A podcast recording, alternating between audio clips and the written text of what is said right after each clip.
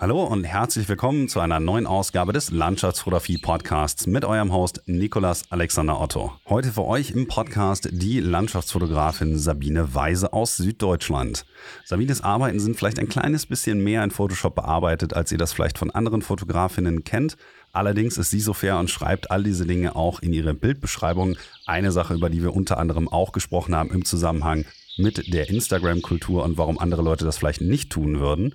Nichtsdestotrotz haben wir natürlich damit angefangen, ein bisschen über ihre Fotografie und ihren Werdegang in der Fotografie zu sprechen und auch darüber, wie es eigentlich ist, mit einer Familie im Nacken in Anführungsstrichen zu fotografieren, da sie noch eine kleine Tochter hat und im Gegensatz zu vielen anderer Gäste, die ich hier im Podcast habe, eben eine Hobbyistin ist, was aber ihrer Arbeit keinen Abbruch tut. Die ist nämlich wirklich ausgezeichnet. Außerdem hat Sabine schon einige NFTs gemindet und um mal einen kleinen Eindruck von der anderen Seite zu bekommen, da ich selber ja mit sowas nicht so viel zu tun habe, haben wir auch darüber einmal kurz gesprochen gegen Ende des Podcasts. Und das fand ich wirklich auch sehr interessant, mal von jemandem zu hören, der sich da wirklich auch herangetraut hat. Das könnt ihr also im zweiten Teil des Podcasts erwarten. Da Sabine leider noch keine Homepage hat, findet ihr die Arbeiten wohl vorwiegend auf Instagram unter Unterstrich Sabine Weise, ein Wort und dann noch ein Unterstrich eben auf besagter Plattform. Ansonsten könnt ihr wie immer unter www.nikolasalexanderotto.net in den Shownotes einige der Aufnahmen, über die wir gesprochen haben, finden. Ebenso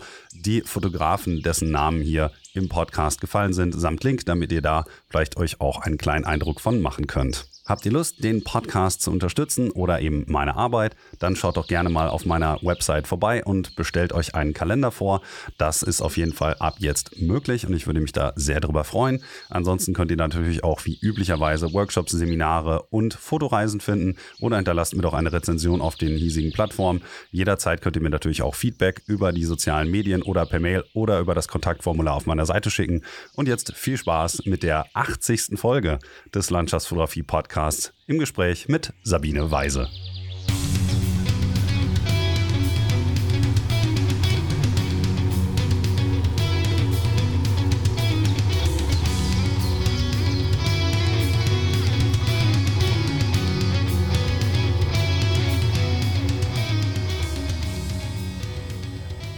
Hallo und herzlich willkommen zu einer neuen Ausgabe des Landschaftsfotografie Podcasts. Wie in der Anmoderation habt ihr schon mitbekommen, hoffentlich, dass ich heute mit Sabine Weise spreche. Sabine ist schon seit einiger Zeit, wahrscheinlich sogar länger als ich, Fotografin und Landschaftsfotografin und macht wirklich umwerfende Bilder und dementsprechend war es einfach mal Zeit, sie auch in den Podcast einzuladen. Erstmal vielen herzlichen Dank an dich, Sabine, dass du hier bist. Ja, vielen Dank für die Einladung. Ich freue mich sehr, hier sein zu dürfen. Ja, ich denke mal, wir können ja mal schauen, was aus diesem Podcast so wird. Und normalerweise mache ich den Anfang ja immer damit, dass ich ein bisschen nach der Entstehungsgeschichte der fotografischen Karriere oder Laufbahn meiner Gäste frage. Und so kommst auch du nicht drumherum. Dementsprechend würde ich dir jetzt einmal ganz gerne die Frage stellen, wie du eigentlich in die Landschaftsfotografie eingestiegen bist und wo so deine Inspirationspunkte liegen. Gute Frage, ja. Ich glaube, ich habe keine klassische Fotografiekarriere. Ähm, ich denke, das lässt sich zurückführen, vielleicht sogar auf meine Kindheit. Mein, mein Papa ist früher immer überall zu jeder Feier, ähm, jedem Event mit seiner Videokamera witzigerweise aufgetaucht. Also das war damals noch diese riesigen Dinger, ähm, wo du die VHS-Kassetten reinstecken musstest. Also wirklich ein Aufwand ohne Ende. Ähm, und ich habe das damals schon immer faszinierend gefunden, dass er das tut. Er hat auch angefangen, die zu schneiden. Ähm, auch da bin ich immer früher schon mit dabei gesessen. Ähm, und mit meinem ersten Gehalt habe ich tatsächlich auch erstmal angefangen mit der Videografie. Ne? Ich war nur irgendwie, glaube ich, dafür nicht geduldig genug, würde ich sagen. Stundenlang am Rechner zu sitzen, Videos zu schneiden. Von fünfmal Rendern ist er mir, glaube ich, viermal abgestürzt, der Rechner. ähm, und das hat mich dann letztendlich dazu äh, veranlasst, doch auf die Fotografie umzuschwenken. Ah, das ist aber ganz interessant. Also ich weiß nicht, ich glaube, das habe ich bei mir noch nie erwähnt, aber bei mir hat das ja auch so ein bisschen damit angefangen, dass ich habe eigentlich Videoschnitt gemacht, so anno 2000 2003, 2002, 2003 habe ich damit angefangen. Allerdings habe ich nie selber gefilmt. Ähm, ich habe früher ähm, so Anime-Sachen zusammengeschnitten, auch in so uralten Programmen, lange bevor es sowas wie Adobe Premiere gab.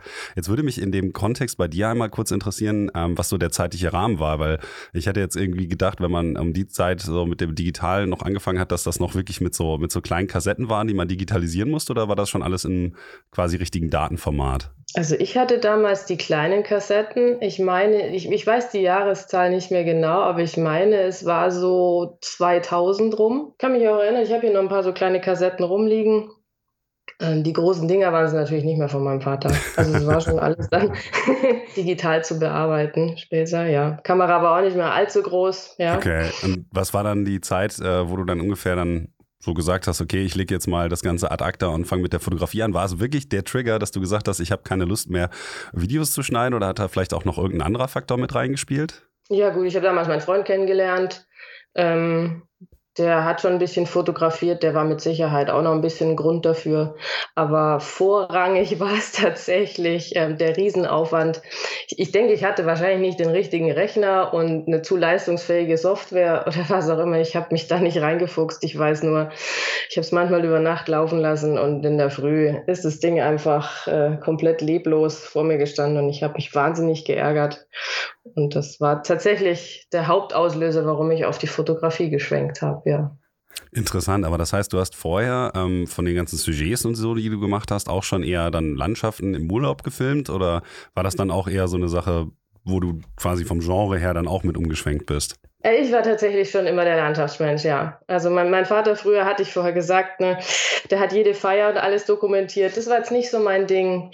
Ähm, ich habe tatsächlich äh, Landschaften oder damals sogar auch unter Wasser. Ähm, wir hatten einen, einen Maledivenurlaub gemacht und da bin ich ganz viel mit der Kamera auch unter Wasser rumgeschwommen. Das hat super Spaß gemacht.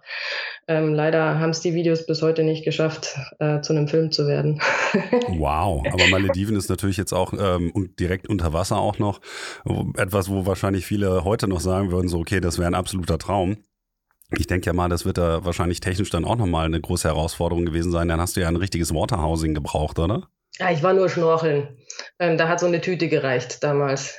Ah, okay. Genau, also nicht dieses äh, wahnsinnig große Gehäuse, wie es heute für die Spielreflexkameras gibt. Nee, nee, wir waren nur schnorcheln, das hat gereicht mit der Tüte. ist natürlich auch ein gewisses Risiko. Ich habe schon mal von jemandem gehört, dass so eine Tüte mal nicht gehalten hat. Bei Salzwasser nicht so fröhlich. Und dann hatte ich Glück. Bei mir hat alles gehalten. Wir haben alles heil nach Hause bekommen. das freut mich zu hören. Aber wie bist du denn eigentlich dann mehr oder weniger in diese Richtung auch reingekommen? Also wenn du schon sagst, du hast mit Landschaften und so angefangen, da muss ja auch irgendein Impetus gewesen sein, der gesagt hat, okay, Partys sind nicht mein Ding, Landschaften sind mein Ding. Da ist ja normalerweise auch noch ein kleines bisschen mehr dahinter. Wie war das bei dir so? Ah, ich bin einfach schon immer reisebegeistert. Ähm, ich wollte schon immer die, die, viele Länder sehen, möglichst viele oder möglichst viele Orte. Ähm, und da hat sich das einfach automatisch ergeben, denke ich. Okay. Und wie war dann quasi der nächste Schritt, als du dann gemerkt hast, okay, ich mache das jetzt mehr als, keine Ahnung, x Stunden vielleicht im Monat oder so und ich mache mir jetzt auch mal einen richtigen Account, vielleicht auf irgendeiner Seite, ich möchte meine Arbeit teilen und so. Wann war bei der Punkt, äh, Entschuldigung, wann war der Punkt bei dir ungefähr dann erreicht? Du meinst meine, meine Instagram-Homepage oder irgendwie 500? Zum Beispiel. Ich denke mal, du machst das ja schon ein bisschen länger, du wirst ja schon auf anderen Plattformen Gast gewesen sein, oder? Ähm, ich habe eigentlich nur noch einen 500px-Account. Ich glaube, OneX habe ich mal noch Bilder geteilt, aber ich bin jetzt tatsächlich nicht so viel unterwegs, muss ich sagen. Wann war der Zeitpunkt? Sehr gute Frage. Frage. Müsste gucken, wann ich meinen Instagram-Account eröffnet habe. Ich glaube, es war irgendwas um 2019 rum, also relativ spät sogar. Oder 17, 2017. Ja, ich habe mal geschaut, also ich glaube, ich habe den ganzen Stream ja mal so zum Ende durchgescrollt und mir auch deine früheren Arbeiten mal angeguckt. Und ich muss zugeben, dass ich das interessant fand, ähm, jetzt in dem Zusammenhang mal zu sehen, dass du jetzt sagst, okay, das war 2017 oder so habe ich mir den erst gemacht, weil einige der Bilder sind ja schon wesentlich älter als das. Zumindest habe ich das der Beschreibung so entnehmen können. Und meine Idee im Kopf, die dann entstanden ist, war natürlich, okay, sie macht das so lange, also hat sie ja vielleicht auch noch irgendwo einen anderen Account. Das heißt aber, du hast relativ spät erst angefangen, deine ganzen Arbeiten online zu teilen, oder? Ja, richtig. Wir haben viele Urlaube in Amerika gemacht, in denen ich ähm, sehr viel fotografiert habe und viel Material gesammelt habe. Ich habe damals aber noch nicht so viel bearbeitet. Ne? Ich glaube, das äh, kennt ja jeder. Man macht den ersten großen Urlaub, kauft sich ähm, eine super Spiegelreflexkamera und fotografiert den ersten Urlaub erstmal im Automatikmodus und ist dann zu Hause super enttäuscht, dass die Bilder gar nicht so gut aussehen wie von allen anderen im Internet. Und dann habe ich erstmal eine Weile gebraucht, um rauszufinden, was ich denn überhaupt sage ich jetzt mal, falsch mache beim Fotografieren. Ich habe mich dann reingelesen ähm, über Bildaufbau und was man halt alles so zu lernen hat in der Fotografie. Ein ähm, bisschen über die Bearbeitungstechniken im Photoshop schlau gemacht. Ähm, ja, und dann kam aber ähm, meine Tochter dazwischen, dann habe ich da irgendwie so ein bisschen die Lust und auch die Zeit verloren und deswegen lag das dann doch eine Weile rum. Mein erster Amerika-Urlaub, äh, in dem ich, sage ich jetzt mal, ein bisschen zu fotografieren angefangen habe, der war 2008. Ja, genau. Und bis 2017 hat es dann tatsächlich gedauert, ungefähr, bis ich dann mal die ersten Bilder geteilt habe. ja, gut, aber ich meine, Familie geht vor. Ja, aber wie gesagt, war Babypause dazwischen. Also, ich weiß. Es war ja auch nur ein Hobby, ne? Es war ja nie oder es ist immer noch ein Hobby. Ja, das wäre eigentlich auch so ein bisschen ähm, meine Frage dazu gewesen, ähm, weil viele von meinen Gästen sind natürlich Profis, aber eben nicht ausschließlich, weil ich das auch immer sehr, sehr interessant finde, halt mir einfach mal die Sichtweise und auch so die ja, ich sag mal, Ethik dahinter, hinter der Landschaftsfotografie eben von Leuten äh, anzuhören, die das vielleicht nicht beruflich machen. Die haben ja nochmal eine ganz andere Perspektive und das finde ich, macht es unglaublich interessant. Und jetzt hast du schon gesagt, okay, ich habe zum Beispiel mal eine Pause gemacht oder so. Das kann ja ein Profi im Zweifelsfall gar nicht. Der muss ja im, immer mehr oder weniger am Zahn der Zeit bleiben. Zahn der Zeit? Naja, egal. Und auf jeden Fall ist es dann so, dass man sich als Hobbyist natürlich auch einfach mal leisten kann zu sagen, nee, ich habe gerade andere Prioritäten. Wann hast du denn dann für dich auch festgestellt, dass du jetzt wieder Zeit und ähm, Lust darauf hast, weiter zu fotografieren? Also wie bist du sozusagen wieder zurückgekommen? Ja, ich habe lange Pause gemacht mit dem Fotografieren, weil es waren dann auch keine Urlaube möglich. Ne? Mit dem Kleinkind fliegen, ähm, ja, kann man machen, war jetzt nicht unbedingt meine Priorität. Und als sie dann groß genug war, um mit in Urlaub zu kommen, da habe ich auch wieder mit der Fotografie angefangen. Und tatsächlich richtig konkret ähm, mich mit Bearbeitungstechniken beschäftigt und wirklich noch weiter reingefuchst als die Jahre davor, ähm, habe ich, denke ich, erst äh, in der Corona-Zeit. Ja gut, wenn man halt schon so viel auf der Festplatte liegen hat und dann vielleicht auch ein kleines bisschen mehr Zeit hat, weil genau. man nicht mehr zum Arbeitsplatz äh, hin und her pendeln muss oder so, dann hat man natürlich vielleicht Kontingente, die man dann sinnvoll nutzen kann. Und dann hat die Corona-Pandemie ja im Zweifelsfall sogar was Positives an sich gehabt. Ja, ich habe die Zeit auf jeden Fall genutzt zu Hause. ja, man hat auch gesehen, dass dein Portfolio ähm, in der letzten Zeit dann halt ein bisschen ausgiebiger gefüllt wurde, dass du ein bisschen aktiver gewesen bist, wenn ich jetzt einfach mal so die Zeit kurz und so rausgelesen habe. Ähm, aber es ist nach wie vor schon so, dass du vorwiegend beziehungsweise fast ausschließlich ähm, auf Fotoreisen beziehungsweise im Urlaub fotografierst, korrekt? Ja, wirklich ziemlich ausschließlich. Man macht vielleicht mal den ein oder anderen Trip in Deutschland, aber vorrangig, ja. Finde ich ganz interessant weil ich habe mir ja geschaut, ähm, wo du so tätig bist und so. Und du wohnst ja in der Nähe von München, hast du ja im Vorgespräch auch schon so gesagt. Und äh, es gibt ja viele Leute, die halt fast ausschließlich auch in den Voralpenregionen in Bayern eben fotografieren. Ich habe ja auch Freunde, die da unten wohnen und so. Hatte ich das nie wirklich gereizt, weil dein Portfolio besteht ja fast ausschließlich aus Orten, die wesentlich weiter weg sind. Ich denke mir immer, solange ich jetzt reisen kann, äh, weiß nicht, das Gehalt stimmt, der, Körper ist auch nicht kaputt, ähm, dann nutze ich ich die Welt mir anzusehen und ähm, die Voralpenregion und alles, was hier in der Nähe ist, kann ich ja mal spontan machen oder auch erst äh, später, wenn ich vielleicht nicht mehr so reisen kann. Ne? Das ist so mein Gedanke. Natürlich reizt mich die Landschaft. Also ich war auch schon diverse Male am Hintersee bei uns. Ähm, das ist ja auch, ich fahre zweieinhalb Stunden bis zum Hintersee. Das ist jetzt schon auch ein bisschen aufwendiger. Oder Nymphenburger Schloss. Sowas habe ich schon auch alles mal geknipst. Ähm, ich weiß noch nicht, ich komme immer wieder zu, ja, ich mag dramatischere Landschaften einfach lieber als unsere Umgebung. Weiß nicht. Natürlich ist es schön hier rund um München, ähm, aber ich glaube schon, ich bin einfach gern woanders. Ja, also wie gesagt, bei mir äh, läufst du mit so einer Aussage wahrscheinlich offene Türen ein. Für mich ist natürlich jetzt Bayern im Prinzip auch schon ein bisschen exotischer. Ich muss da ja schon acht Stunden teilweise hinfahren, bis ich da unten in den Voralpen bin oder so. Von daher ist das für mich halt auch eher so eine Sache, wo ich sage, okay, ich fahre da jetzt für eine Woche hin. Ich muss dann jetzt auch, wenn ich vor Ort bin, wirklich ein bisschen was erreichen. Und das ist vielleicht ein bisschen anders, wenn man halt das mehr oder weniger vor der Haustür hat. Ich meine, zum Beispiel war ich neulich das erste Mal in der Vulkaneifel fotografieren, bin dann mal rüber nach Belgien, beziehungsweise, nee, das ist nicht korrekt, das ist das zweite Mal gewesen, dass ich das gemacht habe. Aber wenn das Gute liegt so nah, dann möchte man trotzdem vielleicht einfach in die Ferne schweifen. Also von daher, das kann ich schon ein bisschen nachvollziehen. Es gibt aber eine gewisse, finde ich, Dramaturgie, gerade in den bayerischen Alpen. Also wenn man jetzt zum Beispiel mal, äh, ich war äh, neulich mal auch im Allgäu oder so, da gibt es auch wirklich schöne Ecken. Man muss sie halt nur suchen. Ich meine, dass das jetzt vielleicht nicht mit den Dolomiten oder ähm, Utah oder vielleicht Island mithalten kann, ist nochmal eine andere Sache. Aber ähm, ich kann sehr gut nachvollziehen, dass du ähm, vielleicht das auch ein bisschen so aus Fernweh machst. Ich meine, wenn ich jetzt höre, dass du schon früher auf den Malediven irgendwie Unterwasser-Videografie gemacht hast, dann ist das vielleicht auch einfach nicht mehr der große Kick, zu sagen, ich fahre jetzt zum Alpsee. Ach nee, den Kick brauche ich nicht, um Gottes Willen. Und weil du gerade okay. ansprichst, im Allgäu habe ich mhm. tatsächlich noch äh, einen Ort ähm, auf, auf der Liste. Ich wollte schon immer mal zum Schrecksee.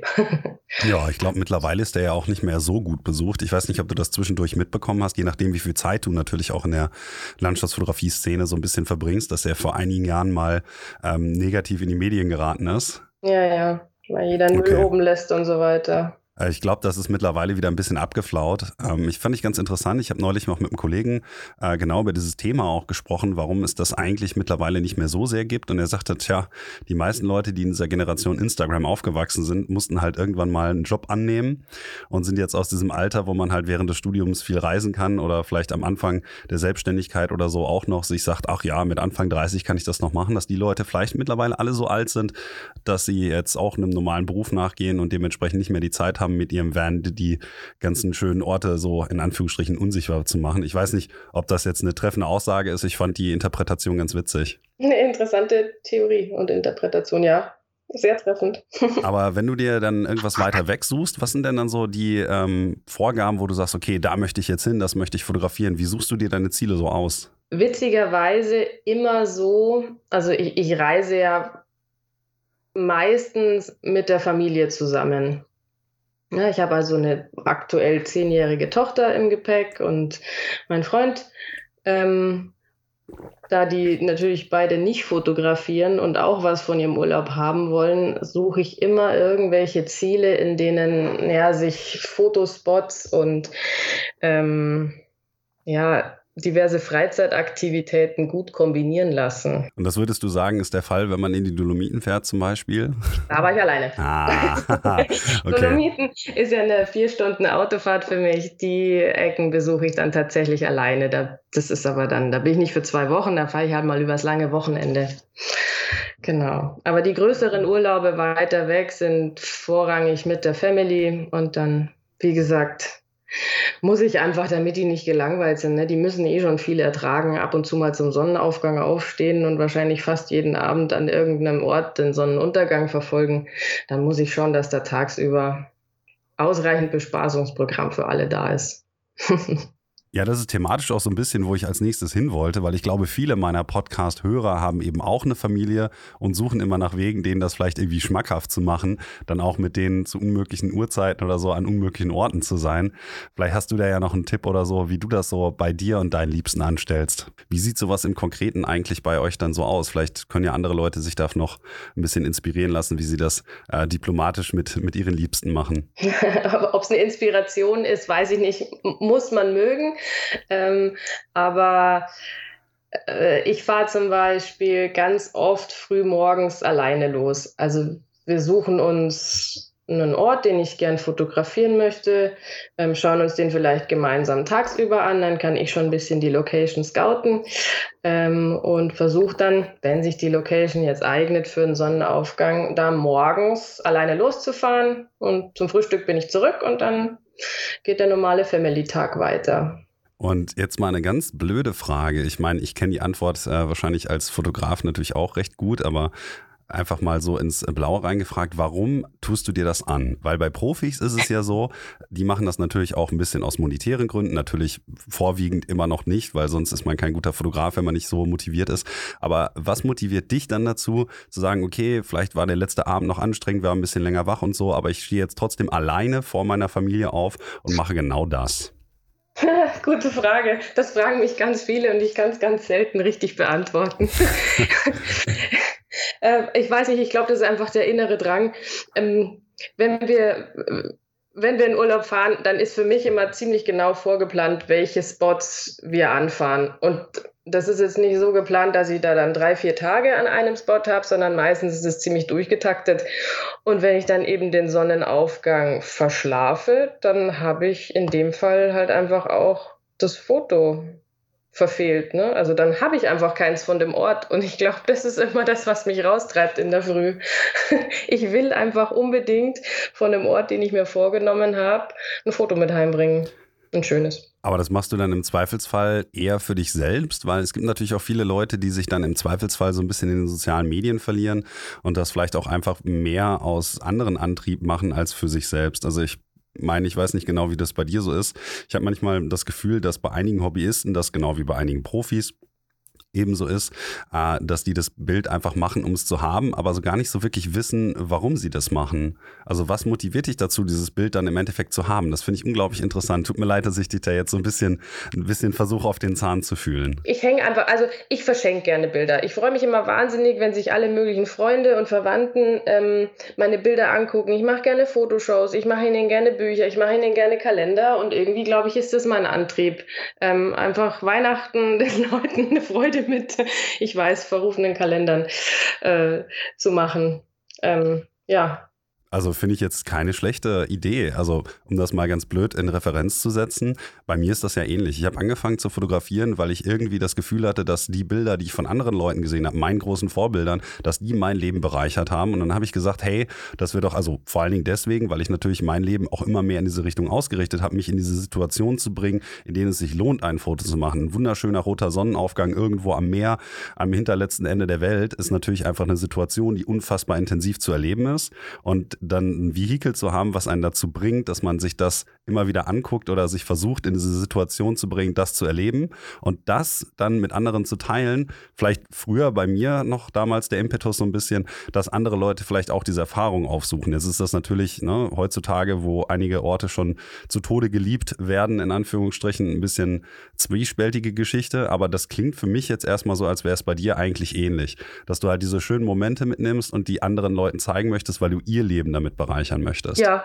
Gut, ja, natürlich freut natürlich bereichert es mich auch, ne, wenn, wenn, ähm, wenn, wenn meine Bilder gut ankommen oder, oder wenn sich jemand darüber freut.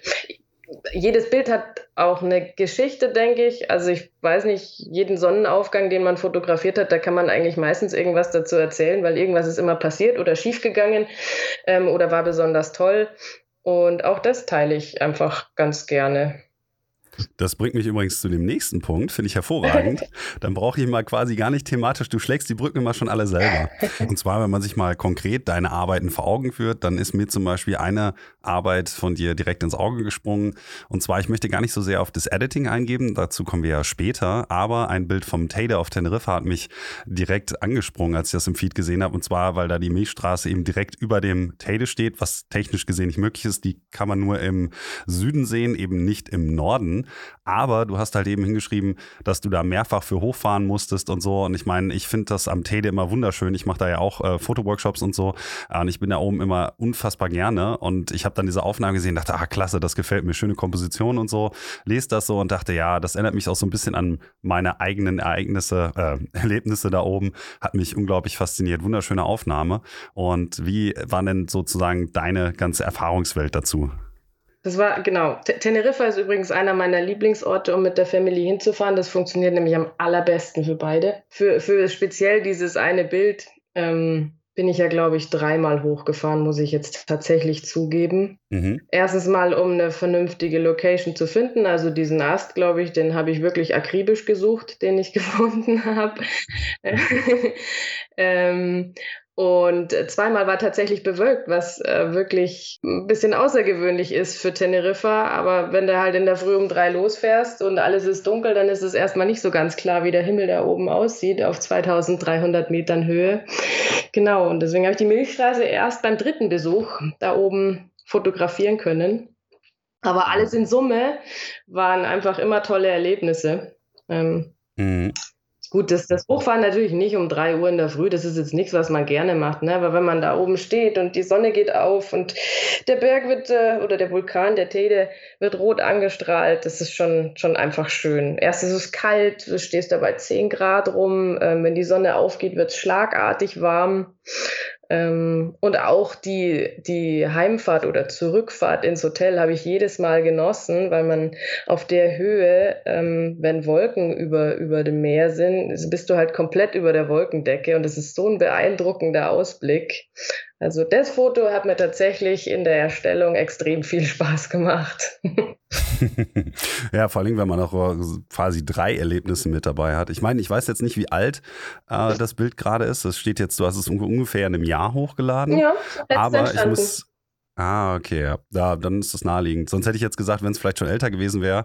Ähm, du hast da jetzt so enthusiastisch von erzählt, dass man natürlich direkt merkt, wie wichtig dieses Erlebnis dann im Zweifelsfall auch war. Und gerade, dass du dann auch so viel Arbeit reingesteckt hast, dreimal hochzufahren. Mal abgesehen davon, dass du es natürlich nach nachher ähm, zusammenbasteln musstest, das Ganze. Aber das sind genau diese Sachen, wo ich mir dachte, okay, darauf kommt es im Zweifelsfall an. Und ich habe ja noch andere Bilder bei dir, wo ich das halt auch so ein bisschen vom Gefühl her hatte. Zum Beispiel bist du auch in einer Gletscherhöhle gewesen in Island oder so. Das sind ja bestimmt auch so Erfahrungen, die du eigentlich ganz gerne dann mit anderen Leuten teilst, weil das ist ja auch wirklich was, was jetzt nicht jeder macht, ne? Oh ja, Gletscherhöhle war auch toll. Da war ich tatsächlich auf einer Fototour. Das war meine einzige Fototour, die ich bisher gemacht habe. Und das war wirklich toll. War ein bisschen Stress. Also so, so eine Gletscherhöhle, ich glaube, das sieht ruhiger, verlassener und schöner aus auf dem Bild, als es tatsächlich ist. Ähm, wir waren da ziemlich früh dort, ähm, schon im Dunkeln, um, um die Menschenmassen, und das sind wirklich Massen, zu vermeiden und haben Glück gehabt mit dem Sonnenaufgang. Wir waren eine Gruppe von zehn Leuten. Mhm. Ähm, hatten die Höhle anfangs für uns alleine, das war super, aber wir haben schon mitbekommen, dass ungefähr 20 Minuten hinter uns die nächsten Gruppen anrücken und dann war das Fotografieren von der Gletscherhöhle tatsächlich für mich mehr Stress als Spaß, weil wir halt wussten, ne, wenn die alle da sind, dann ist die Höhle voll, dann schießt keiner mehr ein vernünftiges Foto und so war es dann auch. Also es war ähm, in kürzester Zeit waren da um die 50, 60, 70 Leute in der Höhle. Ähm, okay. Ja, schon, ist ein bisschen schade, ne? Die ganzen Bilder, die sehen alle so, so, so einsam und so super schön aus. Und es war auch sehr schön, die ersten 20 Minuten, glaube ich, bis halt dann mhm. wirklich der Rest drinne war. Da ja. Aber das ist gut, dass du das nochmal sagst. Also auch wenn ich schon in Island Fototouren und so gemacht habe, einige, ich habe bis jetzt noch nie in so einer Gletscherhöhle fotografiert, mehr oder weniger, weil ich Geschichten wie die, die du gerade erzählt hast, auch schon zwei, drei Mal gehört habe. Ähm, jetzt mache ich aber nächstes Jahr eine Tour, wo ich das das erste Mal dazu gebucht habe für meine Teilnehmer, weil halt einige gefragt haben, dass man es machen sollte. Aber ich habe auch schon mit dem Guide Rücksprache gehalten. Also wir machen das auch so, wir fahren schon im Dunkeln los. Das kommt aber wohl auch immer so ein bisschen drauf an, wie viele Höhlen es gerade gerade gibt, wenn ich das richtig im Kopf mhm. habe. Ich weiß nicht, vielleicht gab es ja zu dem Zeitpunkt auch vielleicht nur die einen, zwei oder so, dass sich das nicht so gut verteilt hat. Das scheint ja auch jedes Jahr anders zu sein, wenn ich das so richtig schon mitbekommen habe. Vielleicht naja, hat man dann einfach mal Glück oder mal Pech, aber das Erlebnis selbst ist ja trotzdem, wenn ich mir jetzt zum Beispiel das Bild angucke, mit der Person, die auf diesem kleinen Erdhügel da steht. Ich weiß nicht, ob du das selber bist, aber ähm, am Ausgang mit dem äh, Morgenlicht noch und so, das ist ja an sich schon alleine für das Bildergebnis unglaublich lohnenswert gewesen, oder? Ja, also das war es auf alle Fälle. Das bin übrigens nicht ich, das ist der John Weatherby. ich weiß nicht, ob man den kennt. Das ist ja auch relativ bekannter Landschaftsfotograf aus den USA. Mhm. Ähm, bei dem war ich in der Fototour eben mit dabei und der hat sich äh, brav für uns alle dahin postiert. ja, also ich kenne den Namen ähm, auch erst seit kurzem. Ich weiß gar nicht woher. Äh, ich habe nur gesehen, dass der gute Mann auch jetzt in letzter Zeit äh, sehr viel Sport macht. Ja, ja gesehen. und da dachte ich, ach guck mal, noch so ein, ein Sportfetischist wie ich. Hat mich gefreut. Ähm, bringt mich jetzt aber auch direkt zu dem nächsten. Und zwar, wenn man in einem Instagram-Feed mal schaut, dann ist ja direkt unter diesem gerade eben genannten Bild mit dem Ausgang aus der Gletscherhöhle und dem Morgenlicht eine Aufnahme, wo du nach oben äh, aus der Gletscherhöhle raus fotografiert hast und dann sind Nordlichter im Himmel. Mhm. Und jetzt habe ich gerade das mehr oder weniger auch schon zu der Aufnahme beim Teddy gesagt, ähm, dass es ein Composite ist. Das wird ja dann da wahrscheinlich auch der Fall gewesen sein. Ich denke ja nicht, dass ihr morgens so früh da wart, dass ihr irgendwie um 5 Uhr wirklich in der Dunkelheit noch Nordlichter raus fotografieren könntet.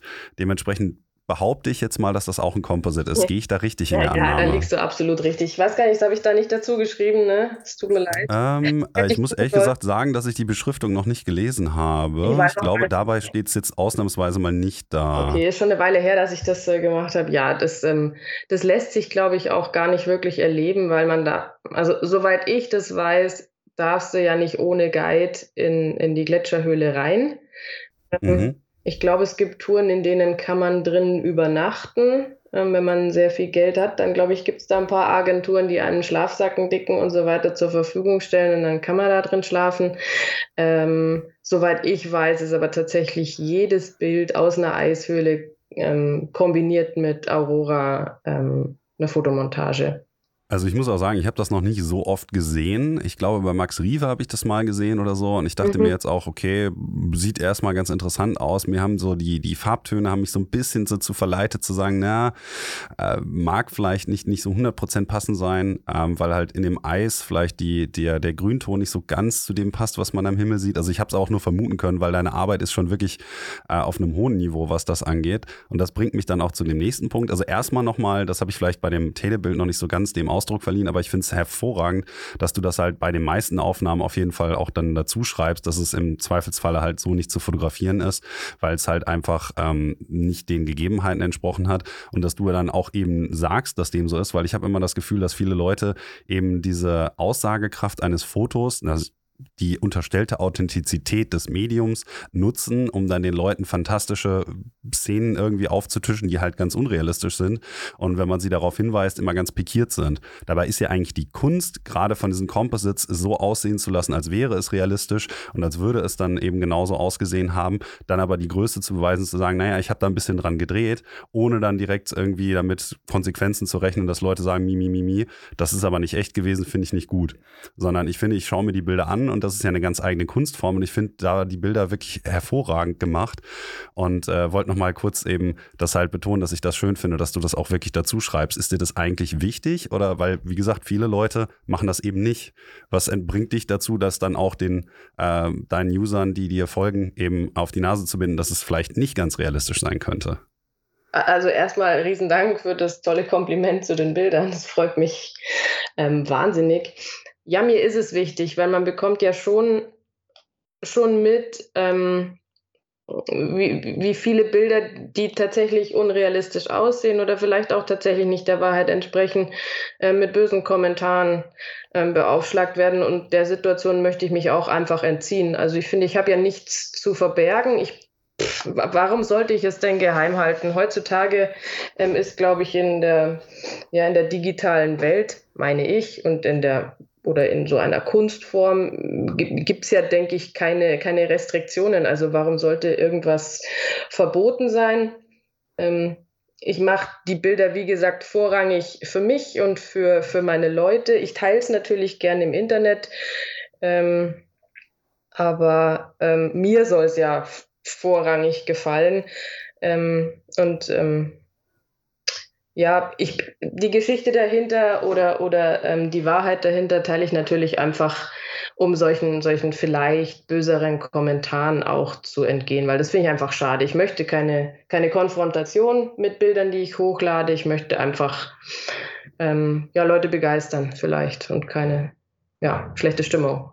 Ja, bist du denn selber schon mal Opfer von solchen Sachen? Also Opfer klingt jetzt vielleicht ein bisschen drastisch, aber ich meine, das ist halt je nachdem, wie man sich damit dann auch fühlt.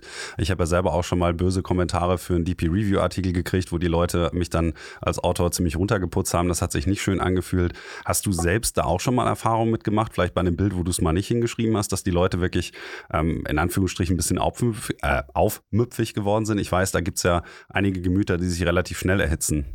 Ja, ich, ich sehe es vorrangig bei, bei vielleicht Befreund, also bei, bei Freunden auf Instagram sehe ich es ganz oft mal. Ähm, ich selber bin jetzt kein Opfer, denke ich. Ich habe schon den einen oder anderen Kommentar mal bekommen, aber das lässt sich ja noch ignorieren. Aber ich würde sagen, das lässt sich an einer Hand abzählen, also maximal vielleicht fünf Stück. Aber witzigerweise niemals auf ähm, ja, ein Bild, äh, in dem ich tatsächlich angemeldet habe. Ähm, ich habe was rein retuschiert.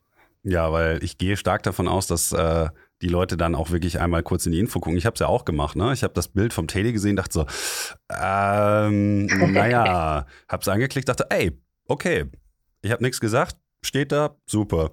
Und das machen halt die wenigsten. Und ich meine, das Bild ist ja deswegen nicht weniger schön.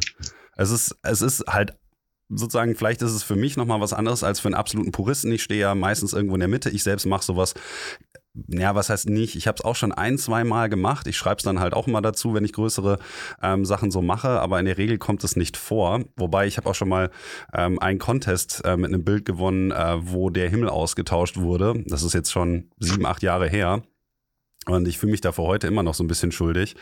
Und äh, dementsprechend habe ich dann auch für mich entschieden, dass ich, wenn ich sowas mache, das immer dazu schreibe, weil ich das irgendwie, mm, keine Ahnung, ich mich damit halt einfach schlecht gefühlt habe, die Leute da so ein bisschen in die, in die Falle zu locken.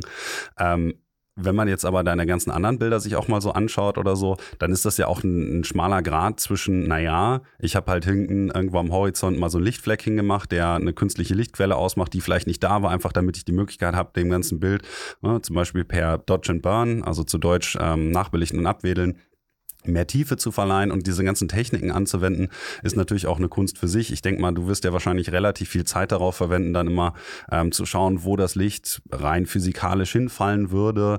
Das ist auch nicht immer so ganz einfach, zum Beispiel dann sich zu überlegen, wo das so hin muss und so.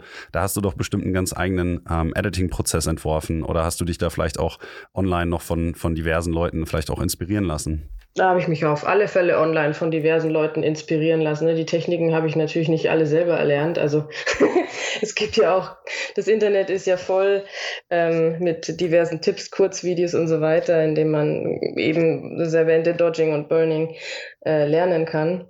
Ähm, ich, ich nutze das ziemlich ausgiebig, glaube ich. Ähm, ich male aber, ich will nicht sagen nie, ähm, aber ich vermeide es eigentlich, ähm, Licht reinzumalen, das gar nicht da war. Also ich versuche schon, ähm, das zu nutzen, was ich, was ich mit der Kamera aufgenommen habe. Ähm, natürlich verstärke ich es hm, in den diversesten Bildern, einfach um, um das Auge mit, mit Licht und Farben ähm, zu lenken. Das ist mir immer besonders wichtig. Aber ich bin jetzt niemand, der ähm, oder bis jetzt, hoffe ich, ähm, bei, bei, bei Regenwetter eine Szene aufgenommen hat und dann einen glühend roten Sonnenuntergang reinmalt und dann Licht reinpinselt. Also das, das mache ich nicht. Ja, also ich finde zum Beispiel auch schön, du hast ähm, bis jetzt nur eins davon, ähm, aber du hast ja auch so ein Before- and After-Sektion bei dir in den äh, Story-Highlights auf Instagram ähm, mit dem Bild vom Turret Arch. Also wenn ihr euch jetzt alle mal fragt, äh, wie solche Bilder bei Sabine vorher und nachher aussehen, dann könnt ihr mal zumindest an einem Beispiel euch das eben anschauen. Ähm, für mich ist das natürlich als jemand, der halt auch diese ganzen Tutorials alle mal geschaut hat und so, um einfach zu wissen, wie es geht, falls mal Kunden oder so, ne, Gäste, Reiseteilnehmer und so Fragen dazu haben, äh, damit ich einfach weiß, wie das geht geht. Und dann kann man das sozusagen ein bisschen reverse engineeren und sich überlegen, okay, an der Stelle ist wahrscheinlich ein bisschen mehr Licht als im Original oder so. Aber wenn man dafür kein Auge hat, dann ist das schon trügerisch gut, was da so passiert bei dir auf den Bildern. und dementsprechend würde ich den Leuten mal empfehlen, sich zumindest dieses eine Beispiel mal anzuschauen. Dann wisst ihr auch ähm, in etwa, wovon wir da sprechen. Ähm, das finde ich ist auch eine, eine klasse Location übrigens. Also ich glaube, du warst ja auch schon einige Mal in den USA und hast dort fotografiert, ne? Ja, aber leider nie mit besonders guten Skills. Also das war jetzt dieses Jahr mein, mein erster Trip dahin, wo ich mir sicher war, ich bringe zumindest schon im Rohmaterial was Gutes mit nach Hause. ich habe es anfangs gesagt, ne? die ersten USA-Urlaube waren im Automatikmodus auf der Spiegelreflex und völlig ohne Bildgestaltungsahnung. Ähm, ja, sind eine Million Bilder, aber vielleicht drei, vier, fünf brauchbar davon. ja, aber die Quote ist bei mir ähnlich. Also wenn ich schaue, ich war das erste Mal in den USA 2009, war ich sechs Wochen unterwegs in meinem Portfolio findet sich genau eine einzige Aufnahme davon wieder. Und zwar ähm, zu meinem 22. Geburtstag, also exakt heute vor, jetzt muss ich überlegen, 14 Jahren. Uh. habe ich dieses Bild gemacht. Und das ist das Einzige, was in meinem Portfolio noch irgendwie drin ist von diesen ganzen sechs Wochen. Also da bin ich in der genau gleichen äh, Situation wie du. Aber das heißt ja nicht, dass man nicht nochmal hinfährt und eben neue Bilder macht. Da kommen da bestimmt dann auch noch ein paar neue Bilder in der nächsten Zeit, oder? Wie lange brauchst du denn eigentlich, um dann so ein Bild auch zu bearbeiten? Ich meine, wir haben ja schon kurz drüber geredet, mit Familie und so ist es natürlich nicht leicht zu fotografieren. Aber wenn man so einen aufwendigen Bearbeitungsprozess hat wie du, wo halt wirklich viel Herzblut auch reinfließt, dann ähm, braucht man natürlich auch ein gewisses Maß an Zeit. Wie, wie viele Bilder schaffst du dann eigentlich überhaupt und, und so von so einem Trip? Ja gut, ich bearbeite natürlich nie die mir äh, nur Bilder, die mir gut gefallen, also die es auch wert sind zu posten. Ich fange jetzt nicht an, ähm, alle Bilder durchzugucken und eins nach dem anderen zu bearbeiten, sondern meistens weiß ich vielleicht noch von dem Trip, ah, ich glaube, da hatte ich irgendwie gute Bedingungen oder da ist mir was besonders Gutes gelungen und das wird dann auch eins der ersten sein, ähm, die ich bearbeite. Äh, die Frage, wie lange ich brauche, finde ich tatsächlich schwierig zu beantworten, weil ich niemals ein Bild in einem Rutsch durchbearbeite. Also das dauert manchmal Wochen, ähm, wahrscheinlich auch aufgrund der Zeit. Ähm, ich habe ja einen normalen Beruf, also ich kann ja nicht tagsüber an den Bildern sitzen. Ähm, abends, wenn der Tag lang war, bin ich jetzt auch nicht unbedingt jeden Bock, jeden, jeden Abend scharf drauf, ähm, mich nochmal zwei Stunden an den Rechner zu setzen. Aber ja, wenn, dann sitze ich vielleicht mal zwei, drei Stunden an einem Bild, bearbeite da ein bisschen was, was mir halt so einfällt, was mir gefällt, was zu verbessern wäre und dann lasse ich es auf alle Fälle in der Nacht liegen. Ähm, ich würde niemals ein Bild posten, das ich, ja, niemals am gleichen Abend posten, an dem ich es bearbeitet habe. Das ist sich bisher noch nie ausgegangen. Und manchmal zieht sich dieser Marinierungsprozess tatsächlich über mehrere Tage und Wochen. Deswegen brauche ich auch so lange, bis ich mal wieder ein Bild gepostet habe. Mag mir einfach ganz sicher sein, dass es mir zu 100 Prozent gefällt, bevor ich es hochlade. Ja, das macht, glaube ich, durchaus Sinn. Mir fehlt dafür manchmal einfach so ein bisschen die Geduld, muss ich zugeben. Ähm, und dann ist das eher so, ah, ich habe es jetzt fertig okay, dann poste ich das jetzt auch. Aber ich glaube, wenn man, wie ich, halt nicht ganz so viel, ich meine, bei mir kann das auch mal eine Stunde dauern, wenn es ein bisschen was Komplexeres ist, wenn ich irgendwie einen Focus Stack mache, ähm, also mehrere verschiedene Schärfeebenen miteinander kombinieren muss oder eine Belichtungsreihe habe und so Sachen, wenn es dann ein bisschen komplizierter wird, dann brauche ich auch mal eine Stunde, anderthalb, aber irgendwie habe ich nie die Muße, das dann nochmal liegen zu lassen. Ich weiß auch nicht. Also da Hut ab, äh, dafür fehlt mir, glaube ich, die Geduld.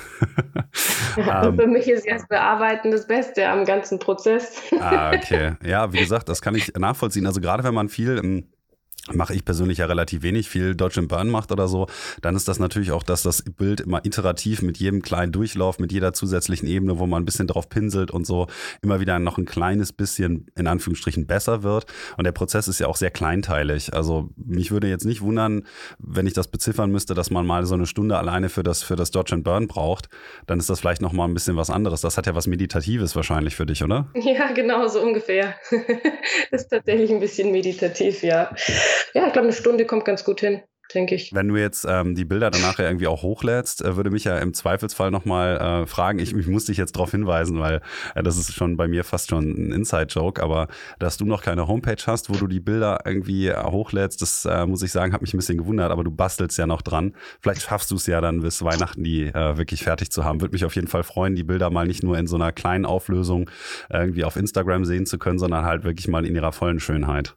Ich habe es mir fest vorgenommen, aber genau. Ich denke halt, wenn ich da mal eine, zwei Stunden am Abend investiere, dann ah, weiß nicht, ob da was Gutes rauskommt. Ich wollte einfach mal, ja, wie gesagt, Weihnachten vielleicht, da habe hab ich länger Urlaub am Stück. Da glaube ich, lässt sich auf alle Fälle was machen an der Homepage und ist auch absolut mein Ziel. An der Stelle eine kleine Werbeunterbrechung und zwar möchte ich euch alle herzlich einladen, einmal auf meiner Homepage unter www.nikolasalexanderotto.net in meine Angebote zu Fotoworkshops, Fotoreisen und Seminaren und dergleichen hineinzuschauen. Denn das ist nicht nur, wie ich diesen Podcast und auch generell meinen Lebensunterhalt finanziere, sondern eben auch das, was ich am liebsten mache, eben mit Freunden und Reiseteilnehmern wunderschöne Landschaften zu fotografieren, wie zum Beispiel nächstes Frühjahr auf Teneriffa oder eben Island. Da könnt ihr sehr gerne mal reinschauen. Jetzt neu auch wieder die Termine schon fürs nächste Jahr, die Voralpenregion und auch die sächsische Schweiz.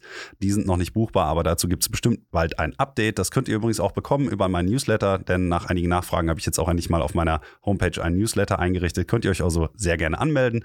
Und damit geht es jetzt auch weiter im Gespräch mit meinem Gast Sabine Weise. Viel Spaß.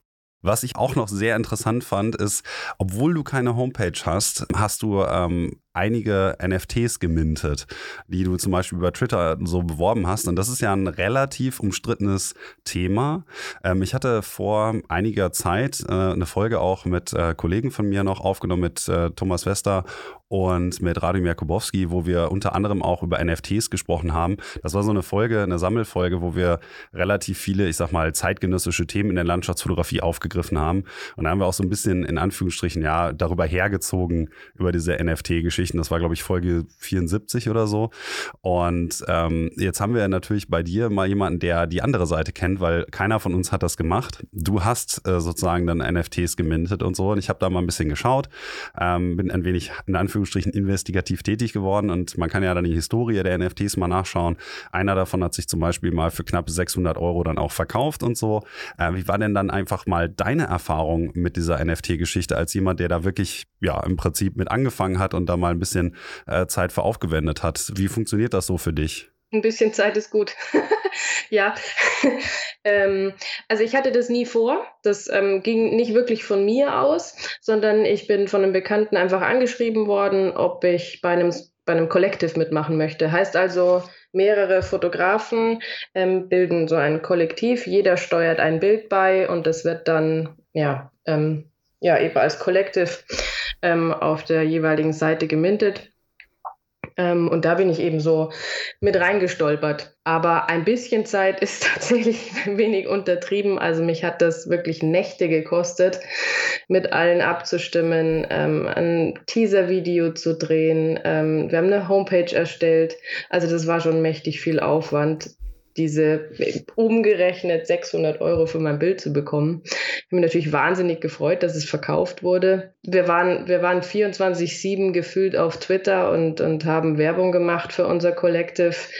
Also das war schon ja, grenzwertig vom, vom Zeitaufwand her. Vielleicht, wenn man bekannter ist und einen größeren Namen hat, dann geht es mit Sicherheit mit viel, viel weniger Aufwand. Ähm, bei uns war es wirklich extremst Aufwand. Hat aber Spaß gemacht, war eine tolle Erfahrung. Also ich habe es dann tatsächlich noch in ein zweites Collective geschafft. Ähm, da bin ich ähm, quasi eingeladen worden auch ähm, oder, oder mehr oder weniger über einen Bewerbungsprozess mit reingekommen. Ähm, mittlerweile ist ja aber, mh, mm, naja, NFTs, ich denke, nicht mehr so in aller Munde. Ähm, und dieses Collective ähm, hat sich tatsächlich nicht mehr so gut verkauft. Da sind namhafte Fotografen mit dabei. Das ist auch die zweite Runde von dem Collective. Äh, das erste hat sich innerhalb kürzester Zeit ausverkauft und jetzt beim zweiten, ja, ich glaube, das liegt da schon, ich glaube, mindestens ein Jahr ähm, und geht nichts vorwärts. Aber ist dann halt so. Ich habe mal mitgemacht. Ich weiß jetzt, oh, ich habe ein bisschen reingeschnuppert und ich habe tatsächlich nur an der Oberfläche gekratzt, glaube ich, was NFTs angeht. Hat Spaß gemacht, aber ich muss sagen, ich glaube, mir persönlich ist es zu zeitaufwendig, um es für mich alleine weiterzuführen. Ja, ich fand das Format auch ganz interessant, ähm, dass das eben so als Kollektiv designt war, jeder mit immer einem Bild. Also ich habe jetzt die zwei hier gefunden, einmal Concurrence Collective und Artist United Collective. Mhm. Und äh, das eine das Bild Broken Together wurde eben für die besagten fast 600 Euro verkauft. Ähm, bei dem anderen wäre es jetzt halt auch interessant gewesen, einfach zu wissen, sozusagen, wie lange da die Zeiträume sind und so. Aber im Prinzip hast du das ja mehr oder minder schon beantwortet, wenn du sagst, okay, vom Zeitinvestment lohnt sich das nicht so sehr. Das war wahrscheinlich eher auch so eine soziale ähm, Geschichte, dass man halt mit den, wie du schon sagtest, sich irgendwie abstimmt, mit anderen Leuten in Kontakt kommt, ein bisschen quatscht und das Ganze natürlich dann auch irgendwie versucht auf die Beine zu stellen. Ob sich das wahrscheinlich nachher so ähm, wieder auszahlt für das ganze Zeitinvestment ist dann ja eher fraglich. Aber und das ist auch ein bisschen der Hintergrund, warum ich das gefragt habe. Ähm, ich weiß nicht, ob das jetzt vielleicht einigen meiner Zuhörer, also ich weiß es von meinen äh, Kollegen teilweise, ähm, dass die auch so von irgendwelchen, ja, ich sag mal so Kunsthändlern angeschrieben werden. Also ich kriege bestimmt alle zwei Tage so eine Anfrage, so ja, ist deine Kunst zu verkaufen? Ja. Ich so, äh, ja. Und dann so, ja, ich hätte gerne NFT. Mm, und ich so, ja, okay, davon kriege ich zwei Anfragen, äh, so alle zwei Tage mal eine Anfrage oder sowas. Und dann habe ich halt irgendwie dankend abgelehnt, weil ich damit nicht im Prinzip nichts zu tun haben kann, möchte, weil das halt eben sehr zeitaufwendig ist, wie du gesagt hast. Ähm, und ich frage mich halt immer, was passieren würde, wenn man darauf mal einginge. Und du hast mir jetzt im Zweifelsfall ja so ein bisschen die Antwort gegeben. Das scheint ja dann doch irgendwie auf eine gewisse Art und Weise legitim zu sein, weil ich habe mich immer gefragt, ob das nicht irgendwie auch ein Scam sein könnte, das zu nichts führt. Also ich denke, die Anfragen, die da jetzt per Instagram reinkommen, die sind auf alle Fälle Scam. Bin ich der Meinung. Ich habe, äh, man wird ja dann, wenn man da also ein bisschen vielleicht mit ins Gespräch kommt, ich habe mir da ein bisschen Spaß draus gemacht. Mir war das direkt klar, dass das ja nicht ernst gemeint sein kann. Wenn mir jemand 3000 Dollar für ein Bild bietet, in der jetzigen Marktsituation, das ähm, kann einfach nicht seriös sein. Ähm, ich weiß nicht genau, wie die Masche dahinter funktioniert. Ich, ich, ich gehe mal davon aus, ähm, man müsste die Bilder auf einer bestimmten vorgegebenen Seite minden. Das Minden, der Prozess an sich kostet ja Geld. Wahrscheinlich muss man dann ein bisschen mehr aufwenden, weil ich weiß nicht, was nicht funktioniert. Und ähm, ich denke einfach, so wird einem da ein bisschen Geld abgegriffen. Also in meiner Meinung nach ähm, ja, ist das, ist das eine Masche, um die Bilder ins Internet zu bringen, viel Geld für den MINT-Prozess bezahlen zu müssen, kriegt aber am Ende niemals diese versprochenen 3000 Dollar, weil keiner das nachher kauft. Okay, ja, das äh, klingt durchaus logisch. Ich hatte das immer so ein bisschen im Kopf und so haben wir das in einer anderen Folge auch besprochen, dass es vielleicht auch einfach ähm, Whales sind, also wirklich Leute, die auch schon in Ether und so relativ ähm, so in diese Kryptowährung, in der das Ganze abläuft, in der Regel investiert haben und dann einfach versuchen, mehr Leute dazu zu bringen, halt in diese Währung zu investieren, damit der Allgemeinkurs hochgeht. Ähm, als jemand, der mit Krypto nicht so viel zu tun hat, weiß ich jetzt nicht, ob das so sinnhaft ist. Du wirst es wahrscheinlich besser beantworten können. Ich, ich bin auch kein, kein Krypto-Experte, um Gottes Willen. Also, ähm, wie gesagt, ich bin da eigentlich mehr oder weniger von Freunden durchgetragen worden aber einfach aufgrund der, ja, dieses Prozesses, den ich da durchlaufen habe. Ne? Ich wusste einfach, wie viel wir für die Bilder bekommen, wie viel man tatsächlich dafür verlangen kann, wie viel namhafte Fotografen für ihre Bilder bekommen und auf welchen Seiten man vor allen Dingen ähm, seriös Bilder minden kann. Das hat einfach alles nichts mit diesen Anfragen von Instagram her zu tun. Und auch Ne, diese ganze NFT-Szene hat sich ja zumindest letztes Jahr, weiß nicht, wie sich jetzt entwickelt hat, aber das hat sich hauptsächlich bei Twitter abgespielt. Da gab es viele Kollektoren, die kannte man, ähm, die hat man angeschrieben.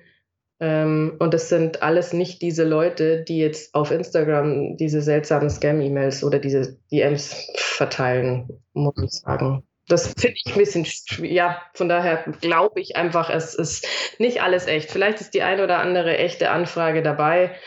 Ähm, ich wäre allerdings wirklich aufgrund der Marktsituation extrem vorsichtig mit so Aussagen wie ähm, es gibt 3000 Dollar oder drei Ethereum für ein Bild. Das ist einfach absolut nicht realistisch. Okay, um das Thema vielleicht abzuschließen, hast du eine Idee, wenn jetzt irgendjemand sagen würde von, von meinen Zuhörern, ich würde da vielleicht mehr Informationen äh, zu finden wollen, hättest du vielleicht eine Anlaufstelle, bei der du sagen würdest, okay, da kann man vielleicht seriöse Informationen zu dem Thema finden? Also ich habe mich damals ein bisschen bei Twitter durchgelesen, aber auch das ist äh, anstrengend. Jeder, der Twitter kennt, glaube ich, weiß, wovon ich spreche. Ähm, da gibt's ja diverseste Leute, die richtig dicke im NFT-Geschäft sind. Und der einfachste Weg ist, glaube ich, einfach mal denen zu folgen, zu gucken, was die machen. Die, die sind recht offen in ihrer Kommunikation. Ähm, es ist nicht immer einfach zu verstehen. Da sind viele Begriffe drin, die man vielleicht nicht unbedingt auf Anhieb versteht. Aber sie sind auch alle hilfsbereit. Also man kann da jeden immer mal anschreiben, wenn man eine Frage hat. Diese ganze Twitter-Community ähm, ist, ja, was die NFTs angeht, eigentlich recht gut gewesen und recht hilfsbereit. Also wenn dann, denke ich, wäre das die Anlaufstelle wie gesagt, das war alles letztes Jahr, als ich da mitgemacht habe. Mittlerweile hat sich alles stark geändert. Twitter gehört jetzt Elon Musk. Ähm, da kann ich jetzt nicht mehr mitsprechen, wie, wie sich jetzt die NFT-Szene verlagert hat. Weil man sieht auch selbst ähm, bekannte Fotografen oder NFT-Artists wie Cass, Cass Stimmer zum Beispiel, ähm, die bekommen kaum noch Likes auf ihre Bilder auf Twitter. Also ich denke, das hat sich alles ein bisschen verlagert wahrscheinlich. Ja, also ich muss zugeben, ich habe es nicht verfolgt. Ich würde das jetzt einfach mal so stehen lassen. Ich glaube, jeder, der sich damit noch ein bisschen beschäftigen will, der wird wahrscheinlich auch schon Twitter-X-Account haben. ähm, ich weigere mich auch dagegen, die Plattform jetzt X zu nennen, weil es einfach irgendwie äh, sich falsch anfühlt, weil das ja schon historisch irgendwie gewachsen ist, dass man dann halt immer Twitter sagt, die Plattform, wo sich alle Leute immer verbal die Köpfe einhauen. Finde ich aber witzig, dass man immer wieder hört, ähm, so ein bisschen, dass die Twitter-Community in der Hinsicht dann, gerade wenn es um so NFTs geht, ähm, jeder da irgendwie sich auch gegenseitig hilft, was ja vielleicht in so einem Haifischbecken, wo eventuell früher zumindest relativ viel Geld war, dann auch äh, sich hilft. Finde ich, finde ich, freut mich eigentlich immer eher.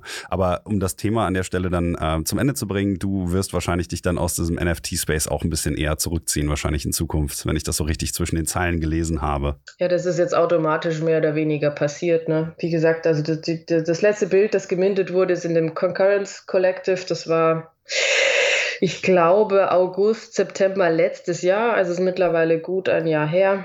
Ähm, und einfach aufgrund der Tatsache, dass es damals so viel Aufwand war, ähm, ja, habe ich aktuell nicht die Muse, mich da nochmal ähm, reinzustressen. Wenn es jetzt ähm, irgendwann mal einen einfacheren Weg gibt oder ich rausfinde, man muss nicht mehr 24-7 auf Twitter sein, um ein NFT zu verkaufen und den ganzen Tag Werbung machen, dann überlege ich mir vielleicht, ob ich das Ganze nochmal noch mal anpacke. Ähm, aber aktuell, ja, bin ich mit meinem Hobby ganz okay. zufrieden. Was wäre denn dann so für dich in der näheren Zukunft eher so ein Punkt, wo du deine Zeit äh, in die Fotografie investieren wollen würdest? Also was steht in der nächsten Zeit so für dich an? Ah, okay. Ja, neues Equipment. Ja, äh, ich möchte mir auf alle Fälle eine zweite Kamera zulegen, um vielleicht mal aus unterschiedlichen Perspektiven zu fotografieren, vielleicht auch mal eine Timelapse laufen zu lassen, ähm, während, während ich fotografiere. Also das ist eins meiner Ziele.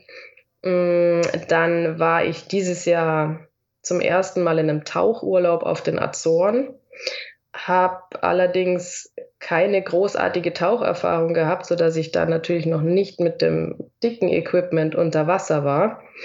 Ähm, ich glaube allerdings, das hat mir so gut gefallen, dass ich eventuell da ein bisschen einsteigen werde und mich mhm. mal mehr mit der Unterwasserfotografie beschäftigen möchte.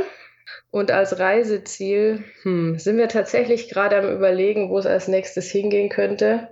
Hab's ja gesagt, muss immer ein bisschen gucken, dass meine Zehnjährige auch ihren Spaß dran hat. Ich habe jetzt noch kein konkretes Ziel vor Augen, bin einfach ein riesen Amerika-Fan. Vielleicht werden es nochmal die USA. Ich würde auch sehr gern einfach nochmal nach Island, einfach weil man da überraschend schnell dort ist und sich überraschend gut bewegen kann. Äh, ich mag es da einfach, ja, Ah, Lofoten, da möchte ich hin mal. Ja, das ist lustig, dass du das sagst, weil das ist natürlich auch so eine Go-To-Location für, für glaube ich, jeden äh, einzelnen Zuhörer und jede einzelne Zuhörerin dieses Podcasts und auch so ein bisschen, äh, ich, ich wundere mich immer, also ich fliege ja jetzt ähm, Freitag dann auch wieder nach Norwegen, unter anderem auch für einen Workshop auf den Lofoten, den ich zusammen mit Cody Duncan mache und äh, ich habe mich eigentlich immer gefragt, wann das mal abflaut, aber ich glaube, das ist, das Gravitas dieses Ortes ist einfach zu groß. Ich glaube, es gab mal einen größeren Hype ähm, um, den, um den Ort, oder? Ähm, ich denke, mittlerweile ist es gar nicht mehr so schlimm, deswegen finde ich auch wieder interessanter. Im Moment ist ja Island in aller Munde. Also ich meine, es ist ja jedes zweite Bild, das einem gezeigt wird auf Instagram aus Island.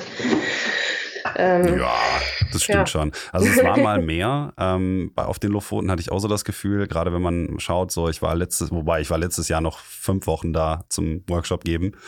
Also so wenig ist es dann irgendwie auch nicht, aber man sieht man sieht es zumindest nicht mehr ganz so viel. Und ich habe auch so das Gefühl, dass es nicht mehr ganz so viel äh, Touren dort gibt. Vielleicht mal schauen. Aber es gibt ja auch noch ähm, die Ostlofoten, wo überhaupt generell nicht so viele Leute sind, wo es ja sehr viele schöne Sachen gibt auch. Ne? Also wenn man von Zwollwehr jetzt so eher vielleicht sich auch nach Osten orientiert oder zumindest so von, von Henningswehr aus. Da gibt es dann noch viele Orte. Wenn man ein bisschen wandern geht, dann kommt man sowieso an Orte, die man nicht so häufig sieht. Also im Zweifelsfall, wenn du da hin möchtest oder so, kann ich dir auch gerne noch ein paar Tipps geben, falls du nicht sowieso schon ganz viele ähm, hast. Aber äh, wollte ich nur so äh, an der Stelle noch gesagt haben. Und ähm, ja, äh, immer, klar, gerne. Es gibt nichts Schöneres, als über irgendwelche Reisedestinationen sich auszutauschen. Ne? Und ähm, als letztes habe ich aber noch eine Frage für dich. Äh, die kommt keiner meiner Podcast-Gäste herum, also auch du nicht. Und zwar würde ich dich ganz gerne als letztes noch fragen, ähm, welche andere fotografische Koryphäe du hier ganz gerne im Podcast auch mal hören wollen würdest, wo du denkst, ach, von der ähm, oder von dem würde ich ganz gerne mehr erfahren. ich glaube, ähm, über den hast du eingangs schon gesprochen. Ich denke, der Tennis, Dennis Pohlgläser sollte langsam mal kommen, oder? Ja, hast du gehört, Dennis? Du solltest mal deine Homepage endlich fertig machen, damit ich dich einladen kann. Ist nur vier Jahre in the making. Ähm, hast du vielleicht sonst noch jemand anderen? Weil ich glaube wirklich, wenn er irgendwann seine Homepage fertig macht, dann, dann kriege ich ihn. Aber ich habe ihn auch neulich wieder gefragt, äh, ob wir uns nochmal zusammensetzen oder so. Irgendwann, ich lade ihn einfach ein, ähm, auch ohne Homepage. Habe ich bei dir im Zweifelsfall auch gemacht. Das, das droht ihm dann jetzt auch. Vielleicht den Cedric Tamani? Cedric Tamani, da muss ich ehrlich gesagt passen. Den Namen habe ich noch nicht gehört. Ich schreibe es ihm auch mal auf. Der hat sogar beim, beim Landscape Photographer of the Year einen Preis abgesahnt letztes mhm. Jahr. Vielleicht probierst du mal bei dem, der ist ganz interessant. Okay, den Namen habe ich mir auch aufgeschrieben. Herzlichen Dank dafür. Ähm, Cedric mit 2C, ne? Zwei, ja, ja, genau. mhm. Habe ich jetzt sogar so äh, geschrieben. Ich weiß gar nicht, gibt es das auch mit K am Ende? Ich glaube nicht, oder? Keine Ahnung. okay, ähm, ja, dann würde ich mich am äh, Ende dieses Podcasts nochmal ganz herzlich für deine Zeit an diesem wunderschönen Mittwochmorgen bedanken, äh, dass du dir extra noch ein bisschen äh, Zeit für mich genommen hast, mit uns hier im Podcast ein bisschen zu sprechen und ein bisschen aus dem Nähkästchen zu plaudern. Vielen herzlichen Dank, Sabine. Ja, vielen Dank. Hat äh, mächtig Spaß gemacht. Zum Abschluss auch nochmal ein dickes Dankeschön an jeden Einzelnen und jede Einzelne von euch da draußen in der weiten Welt, die ihr diesen Podcast hört. Ich freue mich auf jeden Fall immer, wenn ihr mir Feedback schickt. Also wie eingangs erwähnt, könnt ihr mir das gerne zukommen lassen, egal ob übers Kontaktformular meiner Homepage, über E-Mail, über Instagram oder jede Art, wie es euch recht ist. Gleichermaßen, wenn ihr irgendwo eine Rezension hinterlässt, dann erhöht das auch immer die Sichtbarkeit des Podcasts. Darüber freue ich mich natürlich auch sehr. Konstruktive Kritik nehme ich natürlich auch gerne an. Und wenn ihr mal einen Fotograf oder eine Fotografin vorschlagen wollt, dann bin ich dann natürlich auch ganz ohr. Und zu guter Letzt, falls ihr noch einen Kalender für 2024 vorbestellen wollt, dann würde ich mich dann natürlich auch sehr darüber freuen. Und jetzt erstmal raus mit euch, fotografiert euch die Finger wund, gut Licht und bis zum nächsten Mal, euer Alex.